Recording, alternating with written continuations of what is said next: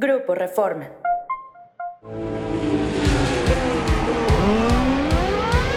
Wicked. fantastic, Checo. Absolutely fantastic.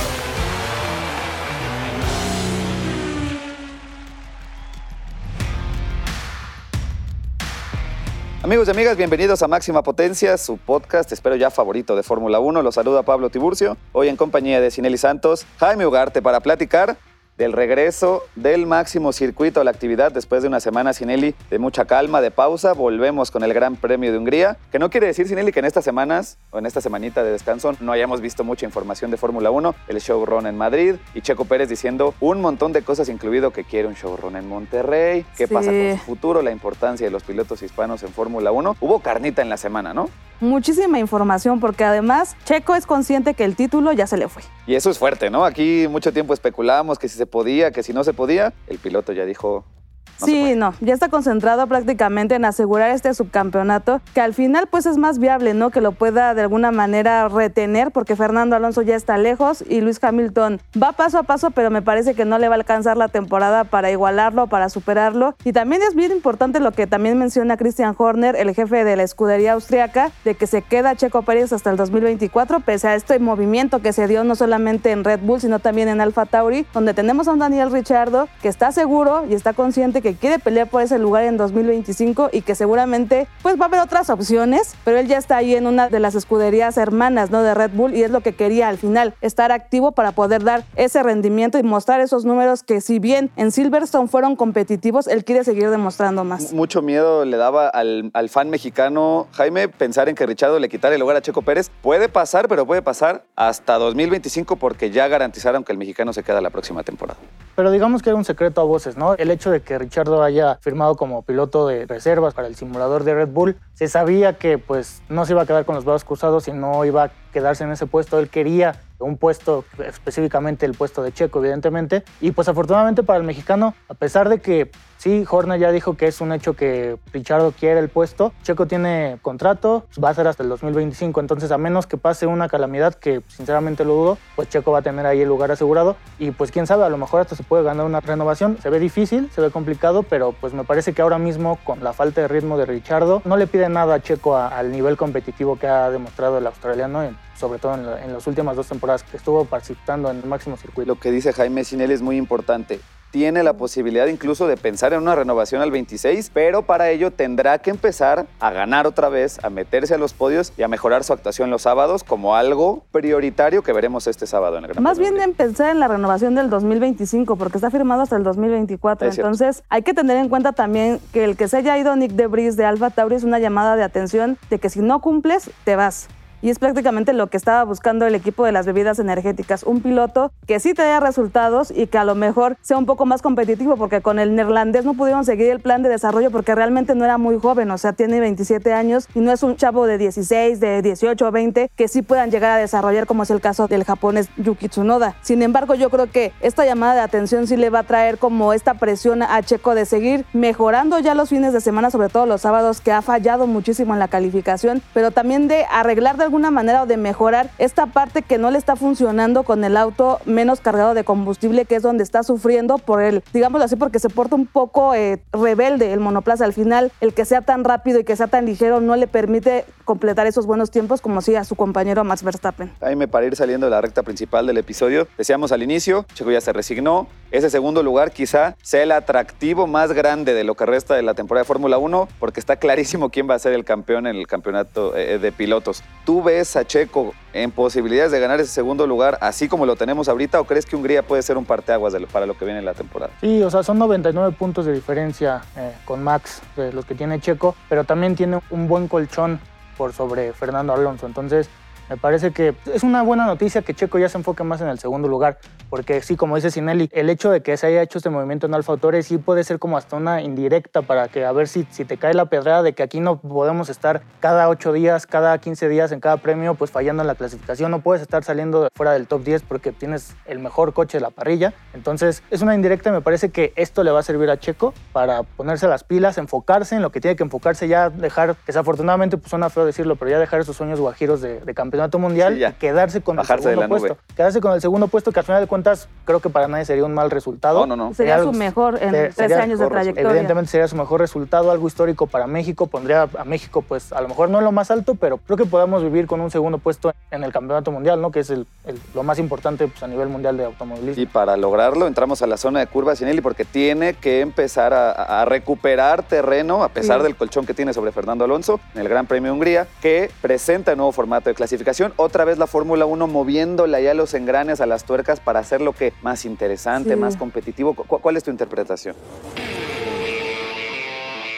Yo creo que ellos están apostando por la cuestión de la sustentabilidad. Al final, el reducir de 13 a 11 juegos de neumáticos en este Gran Premio te dice que de alguna forma quieren reducir como el impacto ambiental que tiene pues, la elaboración de los neumáticos Pirelli, pero también es una llamada para que los equipos que tardan demasiado en encontrar esa ventana ideal de calentamiento con las llantas puedan encontrarlo, puedan hacer ajustes con, con esta clasificación que se va a hacer, porque recordemos que se van a mantener los tiempos, en la Q1 van a ser 18 minutos y solamente se van a utilizar los neumáticos duros. En la Q2 va a ser de 15 minutos y solamente se van a ocupar los neumáticos medios. Y en la Q3, que es de 12 minutos, solamente van a ser los más suaves. Lo que te da a entender de alguna manera que aquellos que han batallado con pasar a la siguiente ronda o al siguiente corte van a sufrir de más. Y yo la verdad es que no sé si Checo le vaya a beneficiar o le vaya a perjudicar al final, porque hay que dejarlo bien claro. En el húngaro Ring sí es importante la clasificación porque es una pista similar a la de Mónaco en Y la que hay muy pocos rebases. Solamente en la recta principal es donde se pueden hacer los adelantamientos con el DRS, pero es bien difícil adelantar y sí, la clasificación, la calificación va a ser súper importante en esta carrera. Entonces, yo no sé a quién le vaya a beneficiar más este nuevo formato, si a McLaren, si a Mercedes, si a Aston Martin. O a- mismo Red Bull, yo creo que no va a pasar nada con Verstappen, lo va a pasar sin problema, pero creo que sí va a haber pilotos y equipos que van a batallar porque los neumáticos duros son difíciles de calentar. Sustentabilidad y además buscar el pro del espectáculo, justamente dándole posibilidad a otras escuderías, Jaime, de que recuperen también lugares en este campeonato que parece que se decantó desde el primer minuto, ¿no? Y no hay que olvidar que todo puede cambiar a pesar de este nuevo formato que sí efectivamente se busca a lo mejor un poco más de espectáculo y por ahí si funciona pues por qué no poderlo ver pues más seguido o inclusive ya que sea una constante en las próximas temporadas pero por ahí empieza la lluvia, empieza el cambio de clima y todo eso pues, se puede todavía complicar aún más. Entonces creo que va a ser importante y aquí se puede ver a lo mejor un poco más cómo pueden cuidar los neumáticos, la degradación, etcétera, etcétera. Y pues a lo mejor sí puede complicar a Checo, pero a la vez pues puede hacer que se vea un poco más pues la calidad de cada piloto para cuidar los neumáticos, cuidar los tiempos y pues que no tenga estos problemas para pasar pues de, de clasificación porque una más y me parece que va a empezar Sí, no, a peligrar no. inclusive su puesto todo porque va a colmar un poco la paciencia de Horner, ya sabemos que, Que ya se está que ya, agotando. que ya se está agotando. Y aparte de todo, Fernando Alonso se va a seguir metiendo y pues ese colchoncito ya se va a acabar. Vamos a escuchar de qué se trata esta pista de Gran Premio de Hungría y volvemos para seguir platicando de lo que vendrá este fin de semana en la Fórmula 1. Para sobrevivir en el Gran Premio de Hungría es necesario planear una buena estrategia. El húngaro Ring cuenta con una longitud de 4.381 kilómetros, 14 curvas, de las cuales 6 son a la izquierda y 8 a la derecha, y a menudo se le compara con Mónaco, pues es casi imposible adelantar. Si un piloto desea rebasar al monoplaza que tiene delante, debe aprovechar la activación del DRS en la recta principal, después solo se encontrará con curvas de baja velocidad que harán más lento el recorrido. La atracción es fundamental en este circuito, así Pirelli ha optado por llevar la gama más blanda de neumáticos, C3 como duro o blanco, C4 como medio o amarillo y C5 como suave o rojo. Además, se estrenará el nuevo formato en la sesión de calificación que obliga a los pilotos a usar solo el compuesto duro en la Q1, medio en la Q2 y suave en Q3 si las condiciones se mantienen secas. Ahí están las características, Ineli, de esta pista de Gran Premio de Hungría que, como bien dice, es muy difícil rebasar, se parece mucho a Mónaco. Y lo que no dice esa cápsula es que hay un rey absoluto del húngaro Ring, que es Lewis Hamilton, tu piloto favorito del mundo mundial. Tiene nada más y nada menos que ocho victorias en esa pista. ¿Lo ves compitiendo este fin de semana o de plano? Ya es, este es el mundo de Max Verstappen y no hay quien se pueda meter. Lo veo compitiendo, sí, pero no ganando. A lo mejor puede que puede estar en el podio, que Ah, bueno, pero eso qué quiere decir que va a quedar segundo, que no, no que- cierto, te lo digo en mis pronósticos, en lo que lo pienso. Ok. Pero creo que si hay una escudería que a lo mejor sí puede pelear por la victoria en Hungría, creo que es más McLaren por las actualizaciones que ha estado llevando, pero no creo que sea algo fácil. Yo creo que Red Bull tiene todo para sumar su onceava victoria consecutiva en la temporada. Igualar lo que hizo McLaren en el 88. Digo, se ha dicho que ya se alcanzó este récord, ¿no? Porque desde Abu Dhabi del año pasado no pierde, sin embargo, McLaren lo hizo en una sola temporada, que es de ganar este fin de semana, yo creo que ya lo cumpliría. Y si se alarga todavía más hasta antes del parón de, verano, yo creo que Red Bull va a romper otro récord y va a alcanzar 12 victorias en Spa. Jaime, hablemos de probabilidades, porque por un lado Lewis Hamilton está muy acostumbrado a ganar en Hungría, por otro lado, Red Bull está muy acostumbrado a ganar en general. Y por otro lado, Checo necesita ganar. De esas tres, en jerarquía, ¿qué ves más probable? Digamos, si tuvieras que jerarquizar en términos de probabilidad. No, definitivamente la victoria de Red Bull. A mí me, cada semana, cada gran premio me venden que va a haber alguna sorpresa, que por ahí las actualizaciones Nelly es la que de, vende lo de, Mercedes. No, no, a quien le quede el saco, pero pues en, en general, ¿no? O sea, dicen que McLaren puede, sí hicieron una buena, una buena carrera la pasada, Norris por ahí se metió al podio, pero al final de cuentas, ¿quién sigue reinando? Es Red Bull, Parece es imparable. Verstappen, entonces ahora mismo Verstappen es invencible. Además de todo, en la temporada pasada él se llevó el Gran Premio de Hungría, primer lugar. Efectivamente Hamilton no pudo pues ganar, pero se quedó en segundo puesto, entonces algo me dice que sí, Hamilton puede pues dar mejores carreras de las que ha dado últimamente, a pesar de que ha subido el nivel con las actualizaciones de Mercedes, pero me parece que lo más seguro es que va a ganar Verstappen y pues el problema va a venir después para Checo si puede alcanzar por ahí algún segundo lugar, algún tercer lugar y pues sí, creo que por ahí va a estar metido Mercedes con Hamilton, inclusive con Russell y ahí peleando un poquito atrás en Norris, que, que no, no le tengo tanta confianza por la constancia que puede o no tener, pero pues con las actualizaciones es un hecho que puede mejorar. Me parece que todos coincidimos en que si Verstappen no existiera, de todos modos, Hamilton quizá le ganaría esa carrera a Checo en una pista donde está muy cómodo, o hasta Fernando Alonso, dice Sinelli. Que por cierto, para hablar todavía más a fondo de lo que pasa con Checo Pérez, de lo que le ha estado sucediendo esta temporada, tenemos un entrevistado especial aquí en Máxima Potencia. Sí, la semana pasada ya lo presentamos al ingeniero mecánico Iván Mena. Es parte del equipo AKL Racing de la Copa Noti Auto y nos habla un poco acerca de este fenómeno que le viene sucediendo a Checo Pérez, que es esa falta de control con el auto con tanques un poco más vacíos, que es como la configuración del monoplaza para una vuelta rápida, porque sí la ha estado afectando y sobre todo en Hungría, si no eh, resuelve este problema, va a ser todavía más difícil porque su saldo en esta pista no es nada buena, ya tiene tres, tres retiros de 12 participaciones, entonces vamos a escuchar la entrevista. Me parece. Vamos y volvemos aquí a Máxima Potencia. Mm, Cuando vas muy cargado con combustible, cuando vas con tanques llenos, el carro se vuelve pesado, tienes que ir más tranquilo al- en, en la forma de manejar, por lo mismo de que llevas un carro un poco, digámoslo, más, más torpe, pero es lo puedes controlar más porque va- tratas de ir tú más, más lento con los tanques pesados. En las frenadas frenas antes porque con, con tanque lleno se te puede ir el carro si frenas como si fueras con combustible de quali. Entonces tienes que frenar antes para no pasarte. Es como una botella de agua. El tanque de, un Fórmula 1 lo podemos comparar con una botella de agua. La botella de agua la pones horizontalmente y si, si frenas en una botella de agua, toda el agua se va para, pues para adelante, ¿no? Por la inercia. Aceleras, toda se va para atrás. Pasa lo mismo, entonces tienes que frenar un poco antes con tanques llenos, etcétera.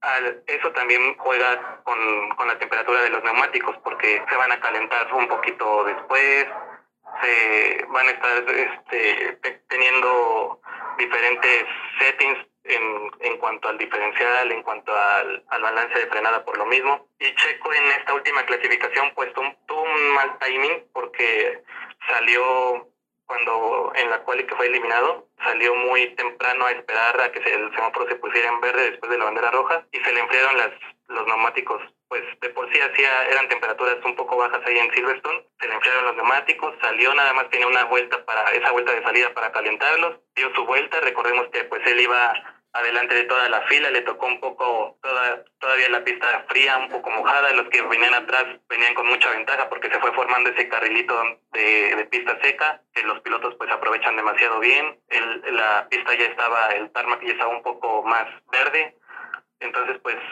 pues jugó mucho el timing de que Checo salió muy muy temprano. Y también recordemos que pues Checo, bueno, Red Bull está desarrollando un carro principalmente para la comodidad de Max Verstappen, porque pues es el que lleva más puntos y es el, ahorita el que le están tratando de hacer que, gane todo, que se lleve todo. También un poco por marketing, pero ahorita el piloto principal en Red Bull es Max Verstappen. Entonces, pues Checo Pérez tiene que estar desarrollando un carro donde si a Max Verstappen no le acomoda alguna pieza que probó Checo, se la- esa pieza se, se desecha, aunque a Checo le haya quedado bien. Entonces, pues Ahorita Checo, digamos, está desarrollando el carro. Esos desarrollos también van para el auto del 2024. Hoy Checo ayer mencionó que hoy iba a estar todo el día en el simulador porque, pues, para probar qué pudo haber pasado, más o menos ya tenían una idea de lo que pasó, pero así va a estar Checo en clasificación le va le va a estar yendo tal vez mal esperemos que le vaya muy bien pero le, le, va a estar yendo mal porque no o sea los carros como ya te había mencionado antes son muy responsivos al aire y en Silverstone recordemos que había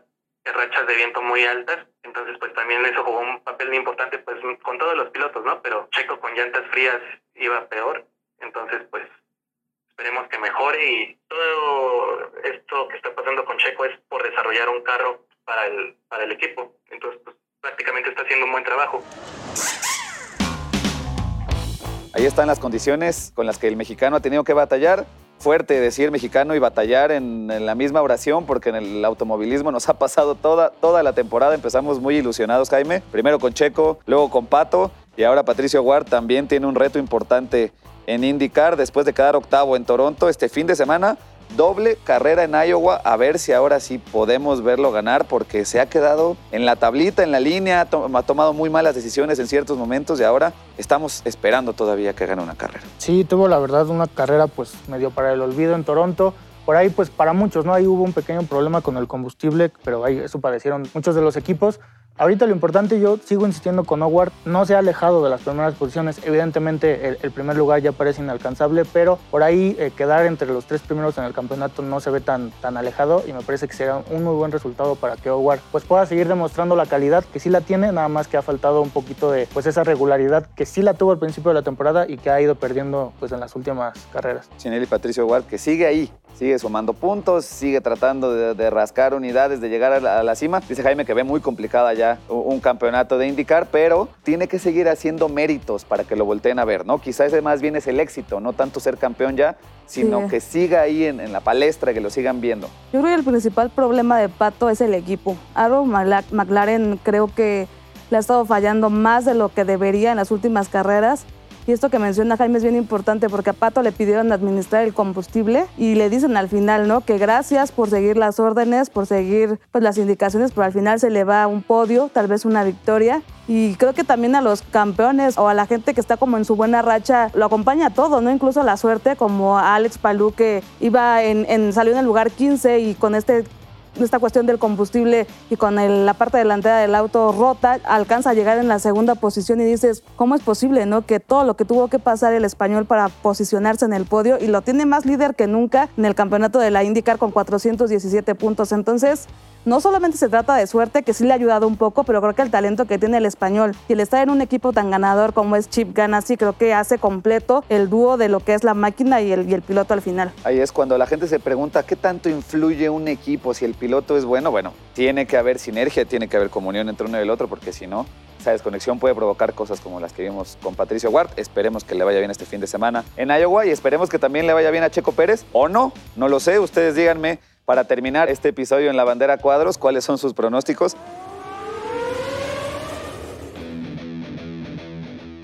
Jaime, comienzo contigo. Gran Premio de Hungría, ya decíamos, o te veo muy convencido de que Max Verstappen va a ganar, pero cuéntame entonces quién es 2 y 3. Sí, Verstappen lo veo fijo en la punta y me parece que por ahí Hamilton va, puede repetir lo que hizo el año pasado, va a segundo lugar y el corazón me dice que ponga a Checo en el tercer puesto, pero las últimas carreras me dicen todo pero lo contrario. Pero tu noción de realidad que... Entonces me parece que tercer lugar va a quedar entre George Russell o Lando Norris. Ok, alguno de los nombres, de una vez de uno de los dos. Porque... Me parece que Norris. Norris, perfecto, podio. ahí está. Entonces, Verstappen, Hamilton, Norris y Nelly, ¿concuerdas? Sí, yo creo que sí. O sea, la verdad es que el sí, podio... fácil.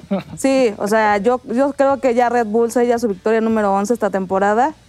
Y me parece que Mercedes sí con Hamilton y en el tercero igual con Norris. Creo que son los que más apuntan a, pelear tú a tú a, a Verstappen, aunque lo veo difícil y me parece que va a ser un fin de semana complicado y difícil para Checo Pérez porque solamente cuatro top 10 ha conseguido. Entonces, no sé, veo complicado que tenga una buena calificación y yo no lo veo en el top no, 10. Y como decías, es un gran premio que no se le da, ¿no? Tres sí, abandonos. no, no, no, tres abandonos. Es una pista difícil, entonces espero me equivoque, ojalá y sí, pero sí lo veo fuera del top 10 y repito podio como, como Jaime. Como Jaime, yo, yo también veo a Max Verstappen ganando porque creo que no hay que ser muy brillante para, para apostar por otra cosa, pero sí me gustaría mover un poco. Yo vería a Lando Norris en segundo lugar. Y sí creo que Fernando Alonso va a meter presión. Lo veo en el tercer lugar. No porque quiera que a Checo le vaya mal, sino porque, Jaime, no me dejarás mentir, sin él y tampoco. De pronto, esa lucha por el segundo lugar Cambia. en muchos deportes se vuelve mucho más interesante que saber quién va a ser el campeón. Pasa en ligas europeas de fútbol. Aquí llegó a pasar con el ascenso y el descenso y no sé qué. Es mucho más interesante de pronto ver la parte baja de la tabla. Así que yo esperaría que Fernando Alonso suba un poquito para que se ponga interesante y nos vayamos en la temporada, pues divirtiéndonos con ese segundo lugar de Fórmula 1 en lugar de pensar lo que Max Verstappen haga o deje de hacer, porque creo que sí, como dice Jaime, está en otro. Pues que se vaya recorriendo un poquito la pelea para que se decida en el Gran Premio de México. ¿no? Estaría buenísimo ver aquí a Checo bueno. celebrar un segundo lugar. Al menos la segunda, ¿no? La segunda Sí. posición. Ya platicaremos de eso. Por lo pronto vamos cerrando el episodio. Sineli, muchísimas gracias. Jaime, Gracias. muchísimas gracias. Yo soy Pablo Tiburcio. Bandera cuadros, apagamos motores y aquí nos seguimos en máxima potencia.